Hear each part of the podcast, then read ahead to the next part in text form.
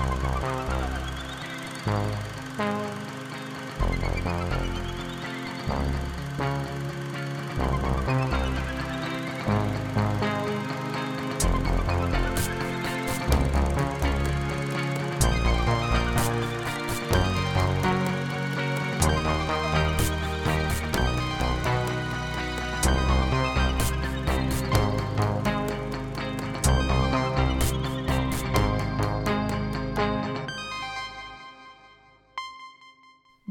Bonjour à toutes et à tous, bienvenue dans ce nouvel épisode de la balado de Cinébule, la revue qui parle d'abord et avant tout de cinéma d'auteur.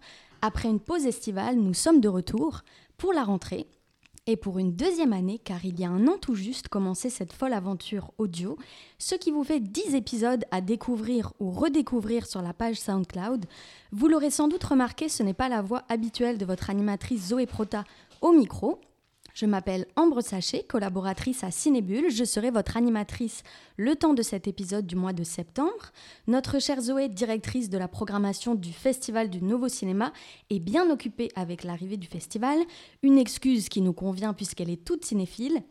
Je ne suis évidemment pas seule aujourd'hui autour du micro. J'ai à mes côtés mon collègue Nicolas Gendron. Bonjour, Nicolas. Salut. Tu ne seras pas seul car nous avons aujourd'hui une invitée nous avons le plaisir d'accueillir la réalisatrice du film D'il pleuvait des oiseaux, Louise Archambault. Elle sera avec nous pour nous parler de son dernier film, qui sera en salle au Québec dès le 13 septembre prochain. Je retrouve aussi ma collègue Marie-Claude Mirandette. Bonjour Marie-Claude. Bonjour. Tu nous parleras d'un documentaire assez fascinant, je dois dire. Je pense qu'on était d'accord là-dessus euh, toutes les deux. Aquarella, du russe Viktor Kosakovsky, en salle depuis le 23 août dernier.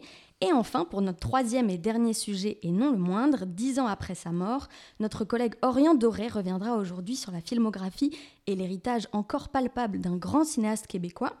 J'ai nommé Pierre Falardeau. Bonjour Orient. Bonjour, hein, ça va? Ça va et toi? Toujours aussi mal. Soyons optimistes. Voilà ce qui vous attend donc pour cette heure de cinéma en très bonne compagnie. Un gros programme, alors sans plus attendre, bienvenue dans ce nouvel épisode de Cinébule et bonne écoute.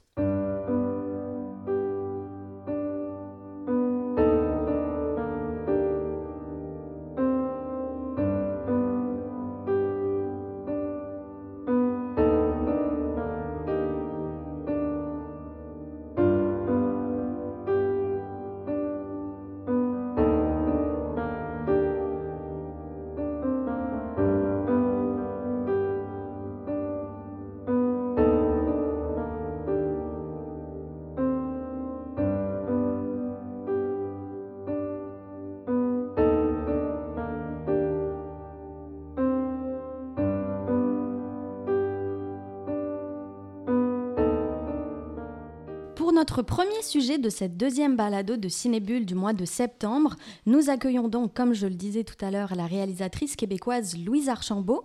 Bonjour Louise Archambault. Bonjour. Bienvenue dans nos studios. Donc vous venez nous parler de votre dernier long métrage Il pleuvait des oiseaux qui sortira le 13 septembre dans les salles du Québec. Merci d'être avec nous. Ah, ça me fait plaisir, merci de m'accueillir. Vous êtes scénariste, réalisatrice. Il pleuvait les oiseaux est votre troisième long métrage. Il y a d'abord eu Familia en 2005, qui vous a notamment valu le prix Claude Jutras au Genie Awards, et bien d'autres. Un film qui scrute les relations familiales par le destin de plusieurs femmes, et notamment celui de Michel, qui est endetté et qui débarque chez son ami d'enfance. Votre deuxième long métrage, Gabriel, est sorti en 2013. Il vous a valu également de nombreux prix, dont la sélection du Canada pour les Oscars. Euh, c'est un film tout en sensibilité qui retrace le récit d'une femme atteinte du syndrome de Williams, Gabrielle, qui tombe amoureuse de Martin, lui aussi atteint d'une déficience intellectuelle et qui chante dans la même chorale qu'elle. Vous nous revenez avec un film basé sur les liens humains à nouveau. Il pleuvait des oiseaux, une adaptation du roman de Jocelyne Saucier qui a été un, un, succès à sa sortie. Le film fait partie de la compétition officielle du festival de San Sebastian. Il ouvrira le 12 septembre le festival de cinéma de la ville de Québec. Je rappelle un peu le, synopsis. C'est un film qui suit trois ermites qui vivent depuis des années euh, dans la forêt, reculées donc de la société, et dont le quotidien va être bousculé par l'arrivée de deux femmes, une photographe mandatée euh, pour interroger euh, les survivants d'un feu de forêt qui a ravagé la région il y a déjà des années, et une octogénaire internée injustement toute sa vie. Alors c'est un film délicat qui aborde de front la vieillesse, le temps qui passe, entre autres sujets. Euh, c'est un retour pour vous au grand écran après plusieurs séries. Euh, est-ce que vous aviez un besoin de revenir au grand écran? Ben, je, serais revenue plus tôt, si on me l'avait permis. Après, euh, c'est des choix. J'ai travaillé sur différents projets de films, dont Il pleuvait des oiseaux. Euh, après, c'est une question de, financement, de temps. Et aussi, j'ai passé beaucoup de temps sur un projet euh, parce qu'après le film Gabriel, j'ai été assez sollicitée euh, par l'étranger, par les États-Unis et le Canada anglais, puis aussi la France. Et j'ai été sur un projet, une coproduction avec la France pendant un bon moment, jusqu'à un point où finalement, il ne s'est pas fait, ce film. Mm. Donc, du coup, euh, c'est des, euh, des coups de dés euh, où on met son énergie. Et, mais je suis très contente de enfin pouvoir présenter ce film, Il pleuvait des oiseaux. Et le, roman de Justine Saucier, Ambre l'a évoqué, a eu beaucoup de succès à sa sortie. Il a été auréolé de prix dont le prix des cinq continents de la francophonie, le prix littéraire des, des collégiens, le prix des lecteurs Radio-Canada, le prix Ringuet, etc. Est-ce que vous, quand vous l'avez découvert, c'était. Euh, vous arriviez avec ces attentes-là d'un roman déjà auréolé. Comment s'est passée cette découverte-là? Alors, la découverte, ça s'est fait assez tôt. Euh, le, roman n'avait pas encore reçu euh, tous ses prix. Et quand j'ai lu dès la sortie ce roman-là, ça m'est resté en tête plusieurs mois. Tu sais, je, lis quand même beaucoup, beaucoup de romans, et celui-là restait. L'atmosphère, les personnages, le sujet je trouvais que c'était vraiment quelque chose qui était plus grand que moi. Mhm. C'est une ode à, la vie, à l'amour, sur la différence. Puis ça m'interpellait, puis je me dis, il y a quelque chose à faire avec ça. Et ben, j'ai contacté les, les, éditeurs et aussi je suis allée rencontrer Jocelyne Saucier au Salon du Livre. Mhm. et, euh, et, donc, j'en ai parlé comme ça. Puis donc, à, force d'en parler, ben, ça, ça en on en a fait un film finalement. Une dédicace moins commune, une séance de dédicace moins commune. Euh, je propose de lire un, court extrait euh, du livre. En fait, c'est les premières lignes, où il sera question de grands disparus, d'un pacte de mort qui donne son sel à la vie, du puissant appel de la forêt et de l'amour qui donne aussi son prix à la vie. L'histoire est peu probable, mais puisqu'il y a eu des témoins, il ne faut pas refuser d'y croire. On se priverait de ces ailleurs improbables qui donnent asile à des êtres uniques. L'histoire est celle de trois vieillards qui ont choisi de disparaître en forêt, trois êtres épris de liberté. Alors, ce roman-là est, écrit euh, très finement, euh, à la fois dans la poésie, ensuite on bascule dans l'enquête. Il y a aussi une grande histoire d'amour derrière euh, les tragédies des feux de forêt, on l'a évoqué aussi. Est-ce que, comment, quand on fait un travail d'adaptation, on, J'imagine que cette poésie-là t'avait parlé, vous avez parlé aussi au, moment de la lecture. Comment on, décide de la transposer à l'écran? Comment on travaille à cette transposition-là de ces mots?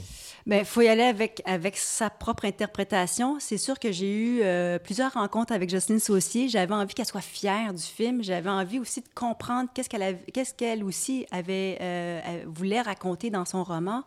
Et entre autres, le personnage de Gertrude Marie-des-Neiges, c'est librement inspiré de sa tante. Alors, elle me parlait beaucoup de sa tante aussi. Je, voulais vraiment euh, être au diapason de, de ce qu'elle voulait raconter.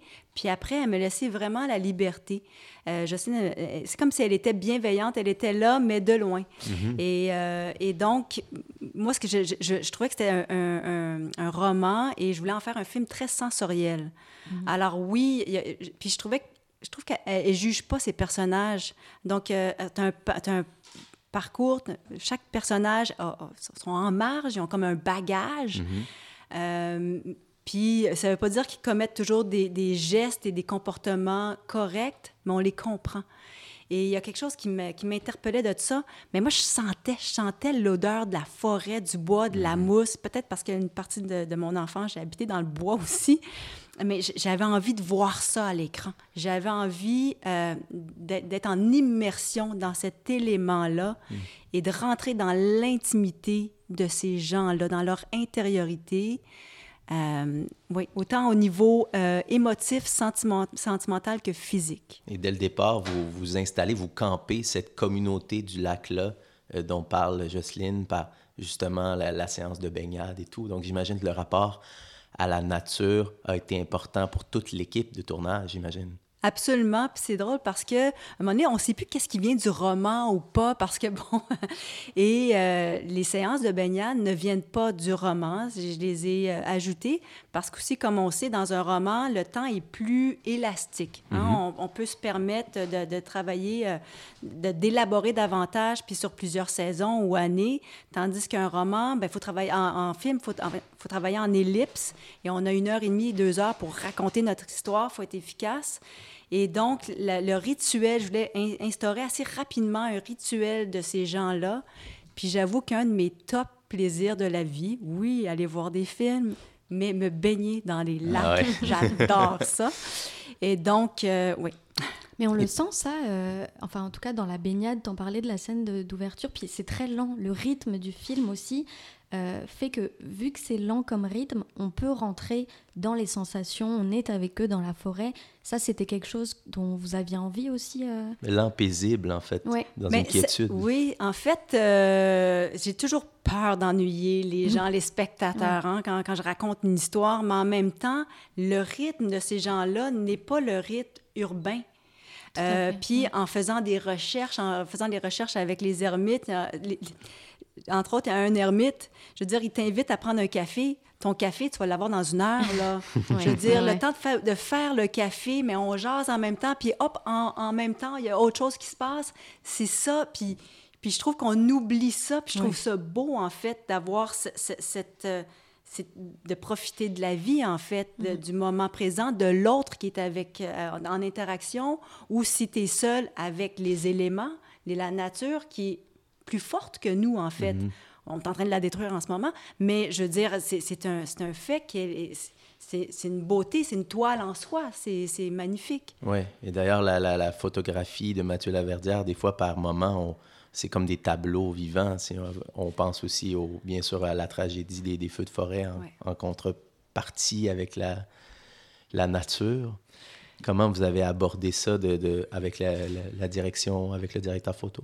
Alors, ça, à mon avis, ça commence toujours avec un choix de lieu de tournage. Mhm. Alors, il y a une, Patricia Durocher avec qui je travaille. Euh, c'est vraiment, elle, elle, a un regard très fin, les photographes aussi, par rapport à ce que ça raconte. Qu'est-ce que ça raconte dans cette histoire-là? Qu'est-ce que c'est? Alors, c'est sûr que si on avait tourné dans un sous-bois à Bois-Brillant, ça n'aurait pas donné le même impact, je pense. la verdure n'aurait pas été pareille. Là, on a trouvé une forêt de conifères. Tu sais, les conifères, ils ont de la barbe, là. Tu sais, c'est mm. comme il y a de la mousse. C'est, je veux dire, il n'y a pas d'électricité, il n'y a pas d'eau courante où on était. Alors, c'est des choix. C'est beaucoup plus difficile, tourner là. Euh, du coup, on a beaucoup moins de temps de tournage. Mais pour, par exemple, Mathieu Laverdière, c'est un cadeau parce que déjà, de mettre ta caméra, as déjà, euh, c'est un personnage en soi, ça mm-hmm. parle. Puis pour les acteurs, de, de les mettre dans cette situation-là géographique, tu rentres beaucoup plus rapidement dans ton personnage. Tu André Lachapelle, elle a l'âge qu'elle a, elle, bon, elle a mal à un âge, tout ça. Au début, elle était beaucoup plus lente, mais à mi-parcours, j'étais là, André, ton personnage, il sort, sort d'un centre là, euh, psychiatrique, tu peux pas mhm. aller rembarquer vite de même sur un quatre roues. Là, elle était dedans, elle était on, puis euh, finalement, tu sais, il y avait comme quelque chose, quelque chose qui donne de l'énergie, puis tu te sens dans ton élément. Alors, il y a ça, puis au niveau de la photo, c'est sûr que moi, j'avais des références, des références photographiques ou de films que je voulais, aller chercher. Mais je voulais, je, voulais aller chercher des bruns, des verts. Encore là, c'est une question de mhm. texture. Très terreux, très... J'ai l'impression que pour le cinéma, pour rentrer dans le sensoriel puis que tu sentes les odeurs, ça part par le visuel qui fait que tu te rappelles mhm. des souvenirs, soit euh, d'un voyage, d'une vacance, de ton enfance, de qui fait que tu peux sentir ce qui se passe à mhm. l'écran. Jocelyne Saucier vient de la BTB-Témiscamingue. Vous avez décidé, je ne sais pas si c'est avec elle, de transposer l'action qui était dans le nord de l'Ontario, je crois, à la BTB? Non, non, c'est moi. Hein? Euh, pourquoi? Parce que peut-être ça s'est fait, euh, ça s'est fait instinctivement, peut-être parce que le Québec, j'y vis. Mm-hmm. Euh, pour moi, c'était plus naturel de parler de ça, mais je me suis dit, je vais ça, va être plus générique. Je précise pas un lieu spécifique. Et faut être attentif aux panneaux touristiques. Puis dans le roman aussi, ça dit que c'est à la frontière, puis donc... Uh-huh. Il y a un musée, entre autres, avec euh, une femme qui est incarnée par Marie-Ginette Landry. Marie-Ginette euh, Gay. Gay. pardon. Marie-Ginette Gay, qui, qui, est à Matterson. Ouais. C'est bon, près de la frontière de la, BTB du Québec. Et je me suis dit, ah, il y a une partie qui se passe en Ontario, puis il y a une partie qui se passe au Québec. J'aimais euh, ce mariage d'entre, d'entre les, deux, euh, les deux provinces et les deux cultures, qui est mhm. la réalité en Abitibi, en fait, puis dans le nord de l'Ontario. Ça fait que, comme c'est un vase communicant, puis je trouvais que ça se prêtait bien aussi. C'est comme euh, d'extrapoler qui sont ces personnages-là d'ermites. Mhm. les sacrifices qu'ils ont faits aussi. on, on évoque, euh, parce qu'il faut savoir que c'est une portion historique hein, du roman. Il y a eu vraiment des grands feux, euh, je le souligne pour les auditeurs, des grands feux à Matheson au, début euh, du 20e siècle. il y a plusieurs voix dans le roman présentes. C'est comme une narration à relais. Comment vous avez choisi justement de, de, vous en tenir à une narration plus omnisciente au cinéma, hein, je pense. pas omnisciente, mais oui, ben, je ne suis pas quelle narration qu'il y a. Euh, il n'y a, pas de narration. Euh. Dans le sens où des, fois les personnages parlent au, jeu dans, le roman euh, et ça, ça c'est ah! un flambeau qui se passe. Oui. Mais au cinéma, j'imagine que c'est un, un, choix qui aurait été trop littéraire. Donc, comment vous avez axé la la courbe dramatique. Oui, moi, je suis allée plus dans le concret, puis je suis allée vraiment par personnage. Alors, je me suis dit, euh, OK, il faut, créer euh, l'arc dramatique de chacun de ces personnages-là. Euh, et entre autres, pour moi, les deux arcs principaux, c'est la courbe inversée euh, de, d'une relation amoureuse ou comment on, vécu l'amour mhm. dans la vie de ces personnages-là. Alors, tu as un personnage qui est très âgé, qui est Boychuk, qui a vécu les grands feux, qui a tout perdu. Le peintre. Euh, le peintre. Euh, qui a perdu, en fait, toute sa famille est décédée euh, lors de ces grands feux-là. Euh, il a erré longtemps dans sa vie. Et ça a marqué son, son œuvre vraiment Ça a marqué son œuvre. Il peint dans le bois en, en, secret, en cachette. Et, et, lui, en fait, il s'est coupé de l'amour à un moment donné de, dans sa vie. Et tandis que, pour X raisons, il faut voir le film pour savoir mhm. pourquoi, et à l'inverse, tu as le personnage de cette femme, Marie des Neiges, qui a été internée injustement toute sa vie et à un certain moment donné, euh, à 80 ans passés, se retrouve comme ça dans la forêt euh, avec une certaine liberté. Et elle, on lui a empêché de vivre hmm. et de vivre euh, l'amour. Et là, il y a des possibles. Il y a, des, il y a une découverte, carrément. Il y a une découverte. Et ben, parlons-en justement pendant qu'on est sur le sujet. Euh, bon, il y a les, les, acteurs, on n'en a pas parlé, on a évoqué André Lachapelle, il y a aussi Gilbert Sicotte et Rémi Girard euh, qui jouent ces ermites-là. Et, et, là, il y a cette découverte-là de, de l'amour. Comment on aborde ça? c'est une, scène très importante dans le roman, mais aussi très importante dans le film. Donc, une relation plus, plus charnelle, on peut le dire, plus sensuelle entre des personnes d'âge mûr comment on aborde ça à la fois avec les acteurs, mais euh, à la fois au moment euh, du tournage? Bien, déjà, d'abord, il faut se placer dans le contexte des personnages. Euh, qu'est-ce qu'ils sont en train de vivre chacun d'entre eux, ces personnages-là? Puis j'imagine, je ne sais pas, je ne suis pas rendue encore à cet âge-là, j'ose espérer me rendre éventuellement, mais l'amour, les relations, le, désir, en fait, d'aimer, d'être aimé, je pense que ça n'a pas d'âge. Mm-hmm. C'est pas montré à l'écran aussi. je pense que donc c'est ça que je voulais montrer, le désir euh, de, de, de, s'offrir aussi et de se toucher. Mm-hmm. Puis, puis ça, c'est des fois, même peu importe l'âge, des fois on ose, on n'ose pas. Qu'est-ce qui fait qu'on peut se le permettre? Puis j'avais envie qu'il soit beau. Je voulais que mes, mes acteurs, mon, acteur, mon actrice, euh, André Lachapelle et Gilbert Scott, je voulais les magnifier à l'écran. Et on en a parlé, on a fait des répétitions en, bon, en salle de répétition avec un matelas euh, gonflable. Là. André était plus capable de se relever du matelas. Puis bon, mais juste techniquement, savoir comment on se positionne.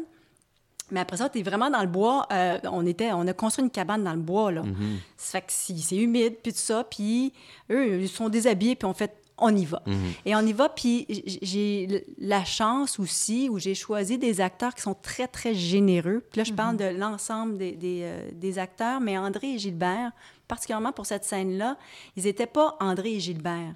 Ils étaient vraiment leur personnage, puis ils sont vraiment à l'écoute de l'autre. Alors ça, c'est une générosité de jeu et d'acteurs sont pas dans l'ego. Tu sais, est-ce que je suis beau comme ça? Est-ce que je suis belle? Est-ce que, tu sais, est-ce que, est-ce que je vais être bon à l'écran? Ils sont vraiment abandonnés à moi. Et, ça, c'est vraiment plus facile. Et l'autre chose, euh, Macha Grenon, avec qui euh, j'avais fait, euh, entre autres, Familia, mais aussi j'ai fait des épisodes de Nouvelle Adresse et dont des scènes, une scène d'amour qui était particulière. Macha me dit hey, Toi, tu serais vraiment bonne pour diriger des films porno.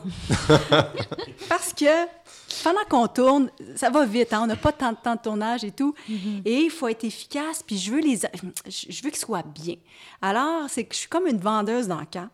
Puis là je, là, je leur dis, OK, Gilbert, mets ta main gauche. Non, non, l'autre gauche, l'autre gauche. OK, doucement, plus doucement. OK, va dans le cou d'André. OK, André, passe ta main, glisse en dessous. OK, monte sur son visage. Oui, la joie, oui, c'est ça. Regarde-le plus tendrement. Là, je dis au directeur photo, Mathieu, Mathieu, OK, plus à gauche, à gauche, à droite. OK, va chercher la main, va chercher la main. Alors, je leur, je leur parle tout le temps. Et eux, ils s'abandonnent. Ils savent que je vais être bienveillante sur mm-hmm. eux. Et, là, je vous dis ça parce que on m'a, des acteurs m'ont dit mhm. merci parce que ça, ça nous aide beaucoup comme ça. Ils n'ont pas à dire je suis correct. Mhm. Mais ça euh, Alors, ils sont juste dans leur personnage puis dans le désir et mhm. dans le oui, mais ils sont les personnages, ils vivent la scène d'amour, en et, fait. Et il y a ce très beau paradoxe, en fait, d'avoir des, des, acteurs ultra connus ici au Québec qui jouent justement des ermites et donc qui, qui, qui, arrivent à se dépouiller de leur personnalité d'acteurs euh, connus, justement. Euh, donc ça, c'est vraiment une des, une des très belles... Euh, un des très beaux paradoxes du film. On parlait d'André Lachapelle. On a cru comprendre dans les médias que c'était peut-être son, son chant du signe cinématographique. Euh, cette semaine même, il y avait quelques films qui étaient présentés à la Cinémathèque pour la, saluer. Euh, est-ce que c'était déjà connu au moment du tournage, Est-ce que vous avez abordé cette question-là avec elle? Oui, oui, elle me le disait déjà, puis moi, je la croyais pas. Je disais, ben tu vas plein d'offres. Et en effet, elle en a eu. Mais euh, André, bon, elle voulait vraiment faire ce rôle. Euh, c'est un roman qui l'a marqué. En fait, elle, avant même que je lui offre le rôle, elle, offrait ce roman-là à ses amis. Mhm. Puis elle avait rencontré Jocelyne Saucy à un moment donné. Puis je veux dire, donc pour elle, c'était un cadeau. Euh, et elle savait que ça allait être exigeant, parce qu'on était dans le bois, etc. C'est exigeant faire un film. Mais elle, elle dit, je suis fatiguée, j'ai eu une super belle carrière. Et là, j'ai euh, donné. Elle a envie de c'est de passer à autre chose, puis de regarder ce qui se fait, mais je pense que... Mais je peux pas parler pour elle. Mm-hmm. Euh, j'ai adoré travailler avec André. C'est euh, tellement drôle. Elle est drôle comme un singe. Elle est toujours en train de faire un one-liner avec un technicien. Euh, elle a l'air vraiment euh, précieuse. Mais non, pas du tout. Je veux dire, on habitait dans des conditions vraiment euh, entre la prison et, le monastère. Puis vraiment jamais assez plein de rien. Elle était juste... Elle voulait être avec nous autres. Elle voulait être une, elle fait partie de la gang, puis elle avait envie de cette aventure-là, mais c'est quelqu'un de, de, très drôle et très généreux. Mhm. Dans le film, il y a aussi... bon, on a vu dans, Gabriel que vous aviez un rapport à la musique, en tout cas très important. Et dans le film, vous apportez ça, la présence de la musique en direct, beaucoup. Et la caractérisation des personnages par la musique. Euh, on pense bien sûr au personnage de, Rémi Girard euh, avec sa guitare, la façon dont la musique apaise Marie des Neiges à la radio par la voix de de Gilbert Scott, de Charlie, euh, Lisa Leblanc pour le personnage de Steve, Eric Robideau aussi. Euh, comment euh, c'est, vous vous faites plaisir par, en ajoutant toutes ces, ces touches musicales-là? oui, certainement, je me fais plaisir. Mais au-delà de ça, j'ai l'impression que le, un film, ce médium-là, on, peut utiliser la musique, en, ça peut extérioriser euh, les émotions, euh, la vulnérabilité, euh, l'intériorité d'un personnage. Par exemple, le personnage de Tom, incarné par Amy mhm. Gérard, c'est ça. C'est un personnage qui est un peu bourru, qui est un peu bon.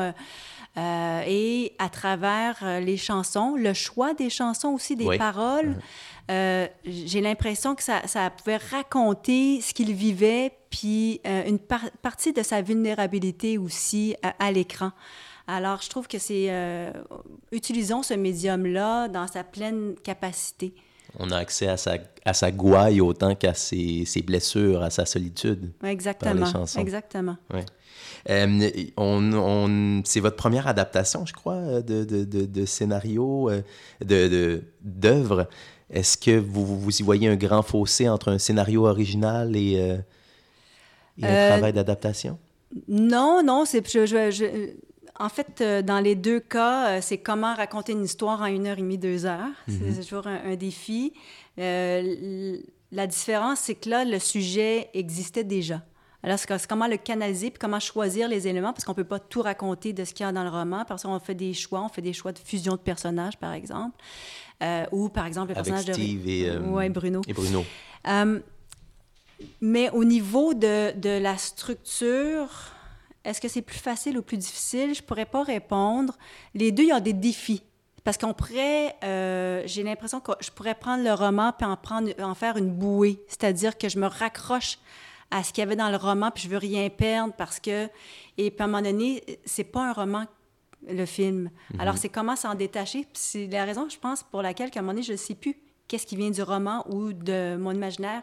On me le rappelle, ou les Avec le productrices me disent, mais non, ça, ça vient de là. Mais je veux dire, à un moment donné, j'essaie juste que ça, ça marche. Ça, ça marche. Puis, en fait, quand j'écris, il faut que j'y croie. Ouais. Il faut que j'y croie, il faut que je croie au personnage, il faut qu'il faut qu'il s'anime devant moi.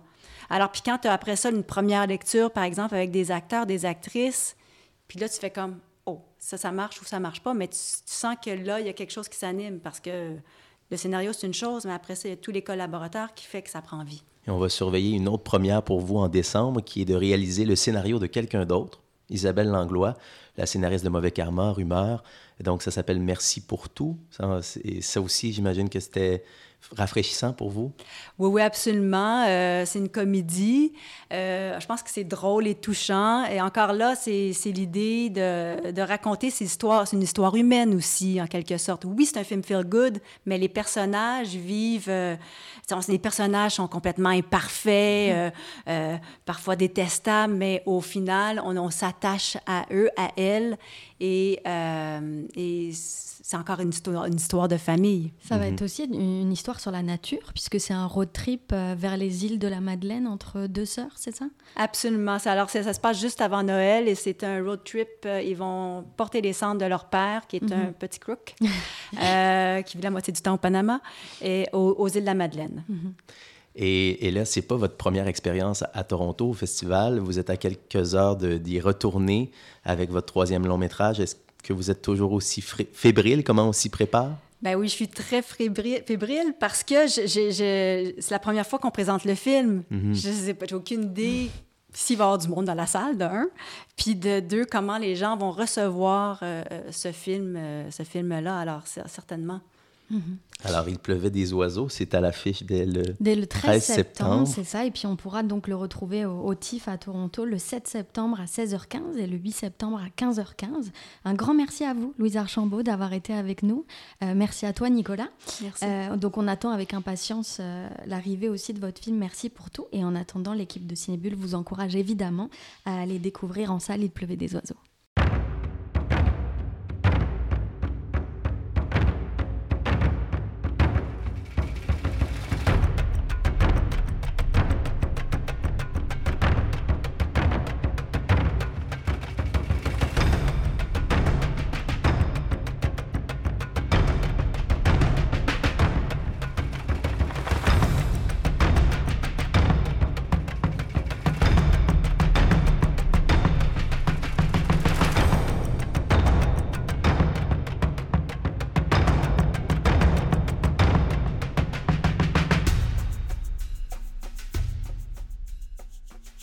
Changeons désormais de cap avec notre deuxième sujet de cette balado de Cinébule et nous parlons d'un anniversaire marquant.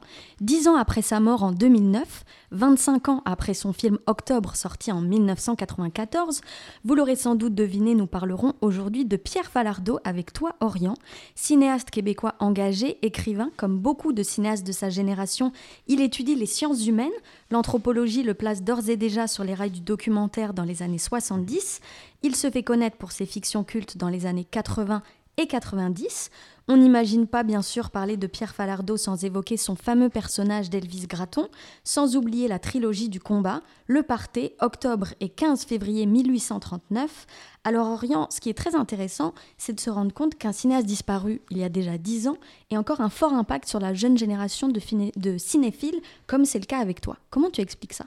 Ben, je dirais c'est que Pierre Falardeau va demeurer dans l'imaginaire populaire un modèle de libre penseur, je dirais de libre parleur aussi, euh, qui va demeurer jusqu'à la fin de sa vie insensible à, l'aseptisation du discours public qui se développe autour de lui. Je pense que c'est mhm. un modèle dont ma génération abrutie par le politiquement correct a beaucoup besoin.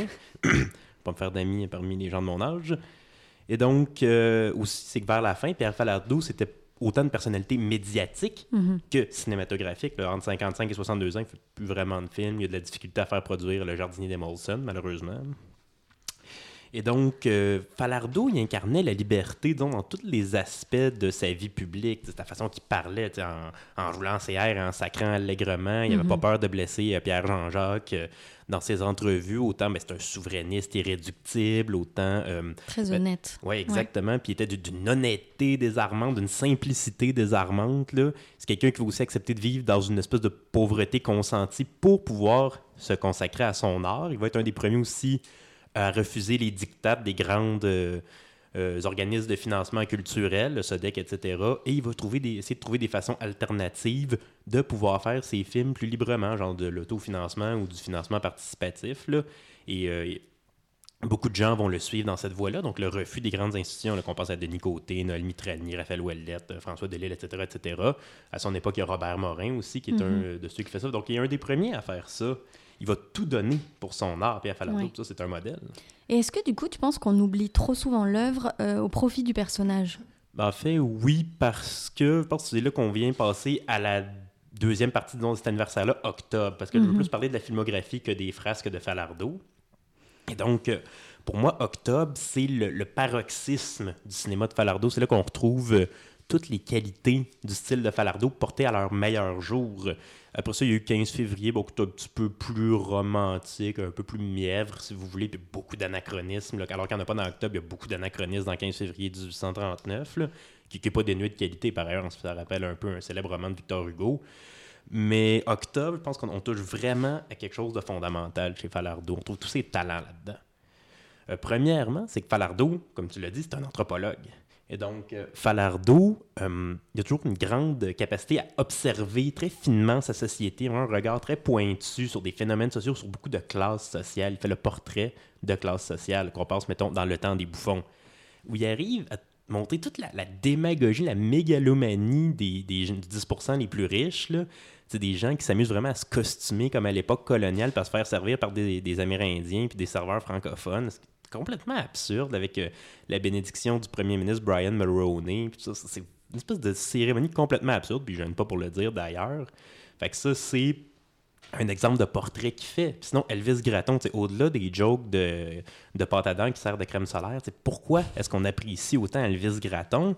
C'est parce que c'est un portrait extrêmement bien réussi d'une espèce de classe qui se développe au Québec dans les années 80, qui existe encore vraiment beaucoup aujourd'hui. Fait qu'une espèce de classe moyenne, moyenne de banlieue, euh, qui est fédéraliste, qui est bien attaché à l'unité canadienne, puis aux belles montagnes rocheuses, puis aux, aux, euh, aux, belles valeurs canadiennes, en même temps qui est complètement raciste et sexiste. C'est un phénomène qui existe encore, Radio de Québec. Donc, euh, Mais son personnage l'a presque dépassé ou échappé. Lui a échappé en quelque sorte au fil du temps, j'ai l'impression. Ben, je vous dirais surtout parce qu'il y a eu des suites, il y a eu... Euh, la série télé, même qu'il ne, ne, scénarisait pas. Non, c'est ça. Mhm. Fait hum, c'est ça. C'est un peu devenu juste un personnage un peu lourdeau, comique, mais dans le premier, il y a vraiment un portrait qui est très, très, très bien fait, qui est vraiment qui, est visionnaire, en quelque part, d'une tendance qui se développe dans la société. Là, puis la culture du Keten aussi, mm. avec le, le, gars qui tripe sur Elvis, c'est toute une affaire. Mais c'était aussi la fusion avec Julien Poulain, avec qui il a scénarisé ses premiers courts-métrages, ses premiers documentaires. Ça, Julien Poulain qui est aussi réalisateur, fait qu'ils ont vraiment les deux ont une vision très, très, très réussie. Fait que ça, c'est assez impressionnant. Et euh, est-ce que, pour revenir à octobre, est-ce que tu peux nous rappeler un peu donc de quoi ça parle? Mais Octobre, bon, pour le coup, n'est pas du tout une comédie, c'est beaucoup plus sérieux. C'est euh, l'enlèvement, ben, la crise d'octobre de 70, fait que l'enlèvement du vice-premier ministre du Québec, Pierre Laporte, par quatre membres du FLQ, donc un mouvement souverainiste euh, extrémiste. Donc, les gens de la cellule chénique qui vont garder euh, Laporte en octobre, en otage, pardon, pendant plusieurs jours. Et donc, finalement, on va le retrouver mort, là, plus ou moins par accident, peut-être un peu par l'hésitation des Felkis parce qu'il va se blesser. Donc on... Et là, c'est tout leur débat. Est-ce qu'on est remet la porte, qui est quand même un être humain là, qui, au-delà du combat politique, a une vie, a une valeur, donc c'est ça. Et à ce moment-là, euh, c'est aussi, ce film-là, le portrait d'une classe sociale. Parce que les Felkis, souvent, c'est des gens qui arrivent euh, de milieux très, très pauvres. C'est des gens qui ont été un peu oubliés par euh, l'évolution de la Révolution tranquille, par la, marche vers la modernité du Québec. Donc, c'est des gens qui n'en peuvent plus de la misère, qui n'en peuvent plus de la pauvreté. Et donc là, ils vont souvent dénoncer, ils vont beaucoup parler une fois qu'ils ont capturé la porte puis qu'ils attendent avec lui de faire plier le gouvernement Bourassa puis le gouvernement Trudeau ils vont beaucoup parler de leurs conditions de vie. Là, ils vont raconter bien en détail qu'est-ce qui leur arrive, contre quoi ils se rebellent. Fait que c'est vraiment, on dirait quasiment une pièce de théâtre naturaliste à un moment. Il y a quelques années, j'ai eu la chance de voir une adaptation théâtrale. Ça a été fait par Martin Genet, ça s'appelait ah Octobre 70. Et puis justement, on voyait à quel point cette œuvre-là avait été créée tout en tension puis en dilemme moraux. Ben, C'était vraiment euh, dans la plus pure tradition théâtrale des huis clos. Là. Ben, exactement, ça. Puis il y a un côté quasiment philosophique dans ce dans le débat de ces, de ces hommes de peu. Qu'est-ce qu'on préfère? Est-ce qu'on veut se libérer? Qu'est-ce qui est bien? Qu'est-ce qui est mal? C'est vraiment une longue partie qui est à ça, mais c'est aussi le portrait vraiment de la classe ouvrière qui n'en peut plus d'être pauvre, qui ne peut plus le tolérer. Fait que c'est ça. Puis aussi, il y a un poème de Miron. Maintenant, il va lire un poème de Miron vraiment très en détail. Fait que c'est un peu l'espèce d'élévation de sa condition de peu pour aller vers euh, quelque chose de plus, vers le combat euh, supérieur. Est-ce que tu as l'impression que le discours de Falardeau, sa pensée, se retrouvait dans la bouche de tous ces personnages ou... Ben, je dirais oui. Puis, dans le vice Graton, c'est une pensée contraire. Euh, mais ouais, je dirais c'est que souvent, ces hommes-là, c'est aussi un peu son le reflet de lui-même, le reflet de son amour pour Miron, le reflet de sa propre ascension, si vous voulez. Fait que oui, on peut retrouver du Falardeau pas mal dans tous ces personnages-là. Puis sinon aussi, c'est parce que Falardeau, il ne se cantonne pas au réalisme. c'est quelqu'un qui va être aussi un pamphlétaire. Puis je veux dire, il est extrêmement créatif quand il fait des pamphlets. Je il excelle dans l'art très québécois de chialer. Il, y a des, il y avait quand même souvent des gros sabots, on peut le dire, mais il, il s'en cachait pas. Non, il s'en cachait pas, mais quand c'était assumé, c'était bien réussi. Et donc, euh, mettons, dans ses premiers documentaires, surtout, c'est une espèce de critique vraiment vitriolique, la société québécoise. Je pense à Pea Soup, qui est une espèce de critique de la Trudeau-manie, puis de la surconsommation au Québec. super créatif, bien enragé. Moi, je trouve que c'est quasiment l'équivalent du confort et l'indifférence, puis l'espèce de mm. portrait sans concession, puis un peu désespéré qui fait du Québec. Tu sais, aussi, mettons, on se rappelle, montre des extraits de Pierre, Fallard, de, de Pierre Trudeau, dis-je, qui fait des qui fait son frais, et donc il met ça avec la musique de James Bond. C'est tout à fait créatif. Là. Puis sinon, ben, il y a évidemment euh, Speak White, donc mm-hmm. il, dit avec une espèce de, fougue, de colère tellement puissante, avec des, le défilement d'images qui est magnifique. Fait que Pierre Falardeau, ben, non, c'est pas d'une grande subtilité, mais c'est d'une grande, disons, euh, d'une grande portée. on se sent porté. Puis justement, dans octobre, il va utiliser son grand talent de pamphlétaire au, moment, euh, encore une fois, on parle de l'aspect théâtral, de l'aspect huis clos, avec des grands moments de bravo pour dénoncer euh, le Québec de Jean-Jacques Bertrand de la fin des années 60, pour établir un peu le contexte de, d'ébullition qui arrive au début du mouvement souverainiste, pour dénoncer aussi la campagne de Robert Bourassa, qui n'a peut-être, peut pas mérité autant de dureté que ce que Falardeau lui donne. Euh, donc, vraiment, et là, le spectateur, en regardant Octobre, il se sent pris là-dedans. On se sent vraiment replongé dans ce contexte-là, dans le contexte des demi 68, puis de toutes les, les troubles en Occident, on, se met à oublier l'histoire que finalement ça n'a pas donné grand-chose, leur action. On se met à oublier, puis on se met à être pris dans le, l'espèce d'aspect révolutionnaire. À espérer une résolution heureuse. Plus qu'à espérer, on se met à y croire, on se met à oublier mhm. quel va être l'échappatoire, on se met à y croire. Il y a une apparition genre de Claude Charon à télévision, on se met vraiment à croire avec eux, on se laisse emporter par la verve de Falardeau. Euh, on croit que le Québec va effectivement se soulever puis se libérer, créer un, une société euh, socialiste, marxiste, léniniste, indépendante et française. Bon, mais bon, euh, on sait que ça n'arrivera pas, mais quand même, c'est euh, c'est bien de la part de Fallot parce qu'il arrive vraiment de faire oublier comment ça va se résoudre, puis on y croit avec eux à chaque fois qu'on regarde Octobre, on se met à y croire avec eux. Il était doué, en tout cas, pour aller chercher aussi l'intensité chez ses interprètes. Falardeau, c'est comme s'il leur transmettait la sienne. Oui, mais exactement. Pendant de tourner avec Falardeau, on attrapait de, son côté révolutionnaire, galère, tribun. Passionnariat. Passionnariat. D'ailleurs, je pense que dans le générique, ils ne les appellent pas. C'est un choix éthique de sa part. Ils les appellent pas par leur nom, parce que tous les Felkis, à peu près, étaient encore vivants à l'époque de la sortie du film. Fait qu'ils les appellent pas par leur nom. Voici, mm-hmm. c'est juste les Felkis. Fait que c'est vraiment en respect des faits et des hommes. Mais c'était co-scénarisé aussi par ouais, exact. C'est basé sur le. Francis Simard. Oui, c'est Francis Simard. C'est basé sur Pour en finir avec Octobre, le livre. Mais tu sais, il fait ça avec beaucoup de respect aussi. Puis finalement, c'est on dit peut-être ça chez Falardeau, il manie très bien la tension, le, le trailer, le suspense, tu sais. Euh, dans Le Party, qui est par ailleurs aussi un très très beau portrait des gens. Sa première fiction, oui. Oui, exactement. Ben, à moins qu'on compte Speak White comme entre les deux. Non, c'est du found footage. Ah, c'est du found footage. euh, de cul, Ah, expérimental. Expérimental, ouais, plus. Court en plus. Ouais, hein. disons, parce que c'est son premier long métrage de fiction, certes. Euh, et à ce moment-là, ben, là-dedans, c'est un excellent portrait de la classe ouvrière aussi, des conditions euh, difficiles du fait d'être emprisonné. Mais euh, il y a un côté où la tension est très très forte, le stress est très fort parce qu'il y a une séquence d'évasion dans le party. Puis t'es vraiment, c'est très très très très Mais très il y, a aussi, il y avait aussi plusieurs euh, anciens prisonniers euh, dans le casting et Ben, qui, exact, qui c'est donnaient ça. le côté Fait- très réaliste à la ça, chose. Puis il y a un côté réaliste, mais un côté tendu, un, côté un peu enflammé là-dedans. Qui... Et on retrouve ça dans Octobre, encore une fois, bon, c'est un huis clos. Et fait qu'on n'a pas le choix de suivre l'évolution de la situation avec les personnages. Fait que vraiment, à travers les, bulletins télévisés, les bulletins radiophoniques, c'est vraiment la montée de.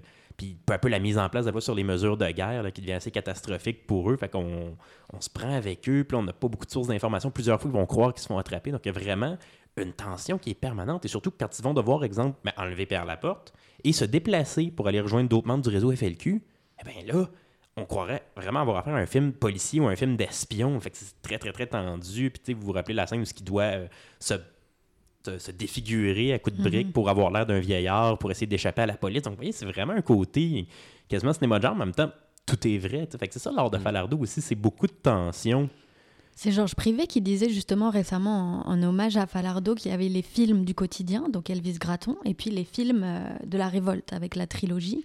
Mais c'est vrai qu'Octobre euh, rentre un peu dans les deux catégories avec tout ce que tu disais aussi. Ouais, mais ça, c'est beaucoup de films de Falardo rentrent dans les deux catégories Mhm. parce qu'il y a du quotidien aussi dans 15 février et dans le fait. party. Il y a, tu sais, c'est vraiment, c'est un, un révolutionnaire du quotidien, si vous voulez. Fait que c'est ça. Puis je Mhm. pense que c'est ça qu'on va retenir de lui. C'est un bonhomme qui est à ça, la fois simple, ouais. mais qui peut nous faire rêver à plus. Quelqu'un qui tripait sur Camus, sur Neruda, tout ça. Fait que ça, c'est c'est un bien beau mélange, Pierre Falardo. Puis regarde tout ça parti sitôt, surtout le jardinier des Morrison. Je trouve que c'est très, très, très regrettable. Et Ça, parlant de révolte, il y a une exposition qui s'appelle L'homme révolté sur Falardeau, son œuvre, son héritage, au Musée des communications et d'histoire de Sutton. Et ça, ça s'ajoute à, à la rétrospective là, qui s'en vient à la Ouais. Cinémathèque. euh, Oui, ces c'est ça. jours. Il y a une rétrospective euh, organisée donc sur sa filmographie dès le 26 septembre. Il y a même un spectacle hommage euh, qui va être Au donné Lion euh, hein. à la Tulipe. la Tulipe ouais, À la Tulipe le 25 septembre à 20h. Qui est le jour, euh, le jour de, de son décès. hein? Exactement, c'est ça. Et puis ça va être, euh, ça s'appelle On célèbre Falardo. C'est ça. Donc, euh, merci beaucoup, Orient, euh, Eh, merci pour cette chronique. Et euh, même si nous ne sommes pas encore au mois d'octobre, ça vous laisse quand même le mois de septembre et tout le mois d'octobre pour découvrir ou redécouvrir en tout cas ce film et l'ensemble des œuvres de Pierre Falardeau, donc avec la rétrospective dont on parlait à l'occasion des 10 ans de sa disparition. Une très belle occasion d'aller le découvrir. Et puis, bien évidemment, ce sont des recommandations de l'équipe de Cinébule.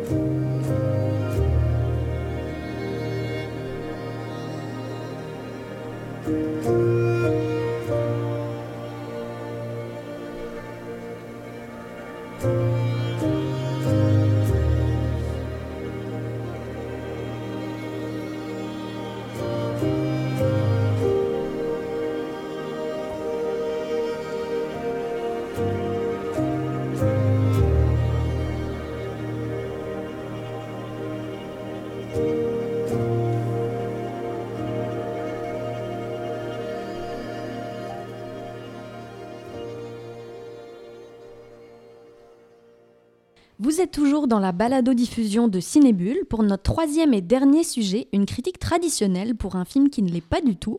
Nous nous penchons avec toi, Marie-Claude, sur un documentaire assez fascinant, Aquarella, dans nos salles depuis le 23 août au cinéma du Parc et qui va être au cinéma moderne jusqu'au 15 septembre.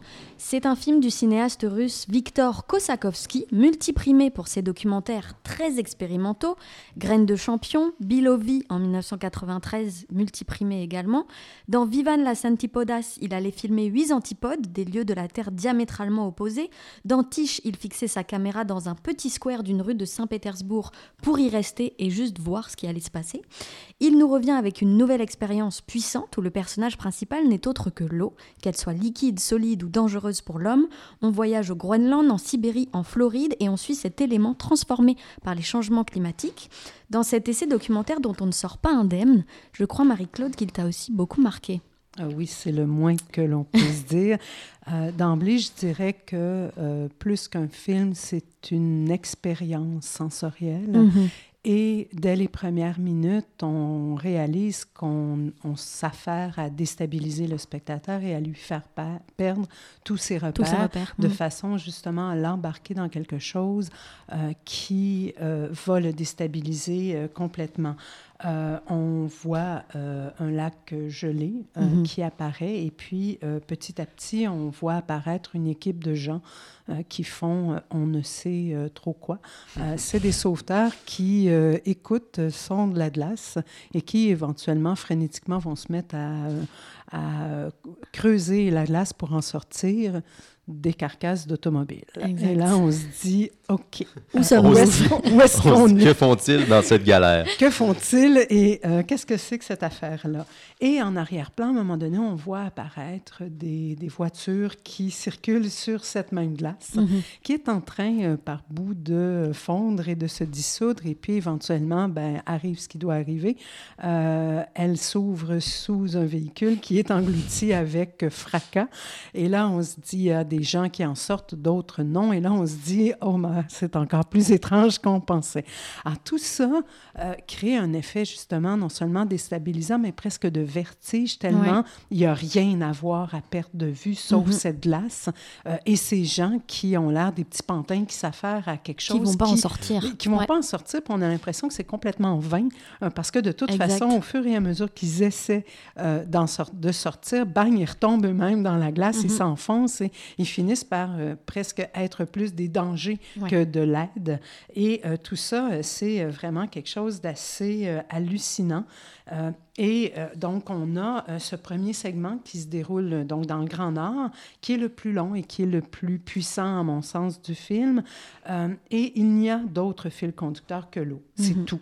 Euh, c'est l'eau partout, tout le temps, dans chacun des plans. Elle est là. Dans toutes Et, ses formes, euh, en dans fait. toutes ses formes, et on ne saura jamais exactement où on est. On devine des choses. On devine la Russie. L'humain est accessoire, en L'humain fait. est accessoire. On Mhm. devine qu'on est peut-être au Groenland. À un moment donné, on va au sud, on devine qu'on est dans les États du sud des États-Unis ou en Amérique du Sud, mais au fond, ça n'a pas vraiment d'importance parce que euh, ce qui est au cœur de ce film-là, c'est les cycles de la vie de l'eau, justement de la glace à l'eau au gaz, euh, et ce sont aussi toutes ces formes euh, qu'elle peut prendre de cette petit, ce petit ruisseau qui Inoffensif, coule ouais. inoffensif et gentiment à tout à coup une eau débridée, frémissante, mortelle. Et tout ça dans une, une manière de filmer qui est quelque part à la limite entre le film documentaire et le cinéma expérimental. Mhm. Euh, par moment, on n'est plus du tout dans un documentaire. Euh, on ne sait plus où on est. Il n'y a que de l'eau et il y a de la musique. Et en filigrane de tout ça, on va deviner euh, qu'il y a quelque part euh, des intentions pour nous faire réfléchir, ne serait-ce que pour porter un constat euh, sur euh, le, le caractère justement inquiétant euh, de ces changements climatiques qui, par la- l'activité hum- humaine, au fond, sont en train de changer la Ouais. donne de cette nature qui avait peut-être pas besoin de nous. Euh, finalement, elle aurait peut-être mieux aimé qu'on n'y soit pas. Euh, et cette glace qui va s'enfoncer dans le nord au début, ben, elle, elle est en lien direct avec cette eau qui déborde et qui sort du lit euh, des cours d'eau et qui sort de l'océan pour envahir la Terre et pour faire craquer sur son passage tout ce que l'humain a voulu construire, euh, que ce soit euh, euh, des barrages, des ponts, des digues, des cités entières. Et petit à petit, on se rend compte qu'on est tellement absorbé, qu'on est secoué, qu'on est hypnotisant dérangé, même comme oui, expérience. absolument. Et euh, que même si ce sont, dans certains cas, des images dont on a vu des choses semblables à la télévision, dans des reportages, on est complètement scotché, bluffé. Et pourquoi? Euh, à cause de deux choses, de ce qu'il y a et de ce qu'il n'y a pas de ce qu'il y a, c'est-à-dire des images d'une qualité hallucinante. Il filme à 96 images secondes. Ça donne un visuel qui est d'une beauté, d'une mm-hmm. profondeur à couper le souffle, euh, au point où on a l'impression, en fait, d'être euh, au cœur de l'image, d'être enveloppé, euh, d'où cet effet qui, qui, est d'autant enveloppant et anxiogène. on a l'impression, moi je l'ai vu en plein mois de juillet, il faisait 30 degrés dehors, j'avais froid. et, je ne suis pas frileuse.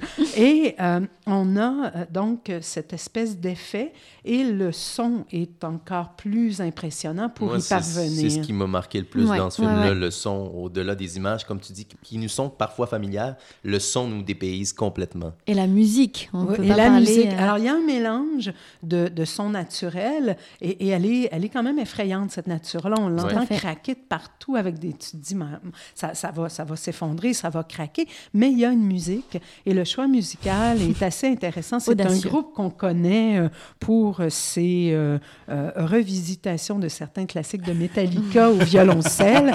C'est un groupe finlandais qui s'appelle Apocalyptica, qui est un mhm. bon nom, et qui mélange la batterie avec des violoncelles, des violoncelles électriques.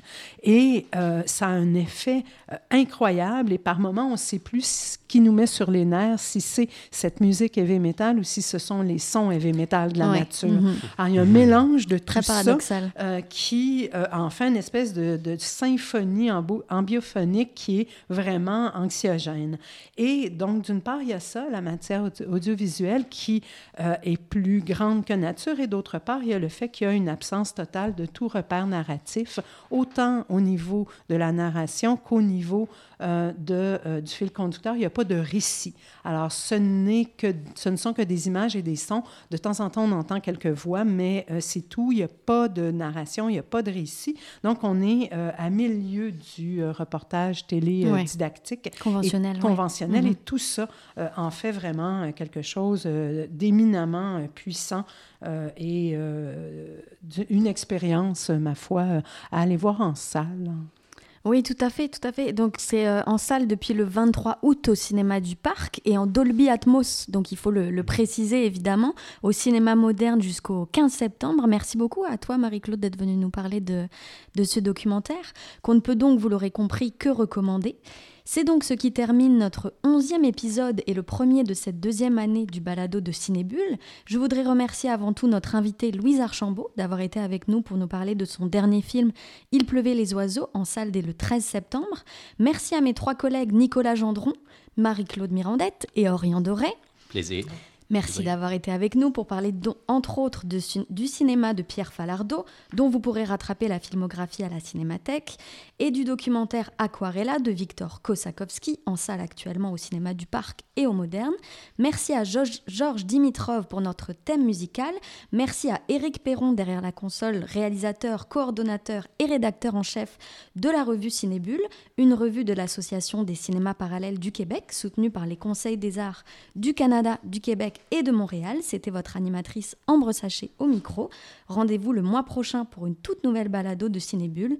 Et sur ce, bonne rentrée à tous et surtout, bon cinéma.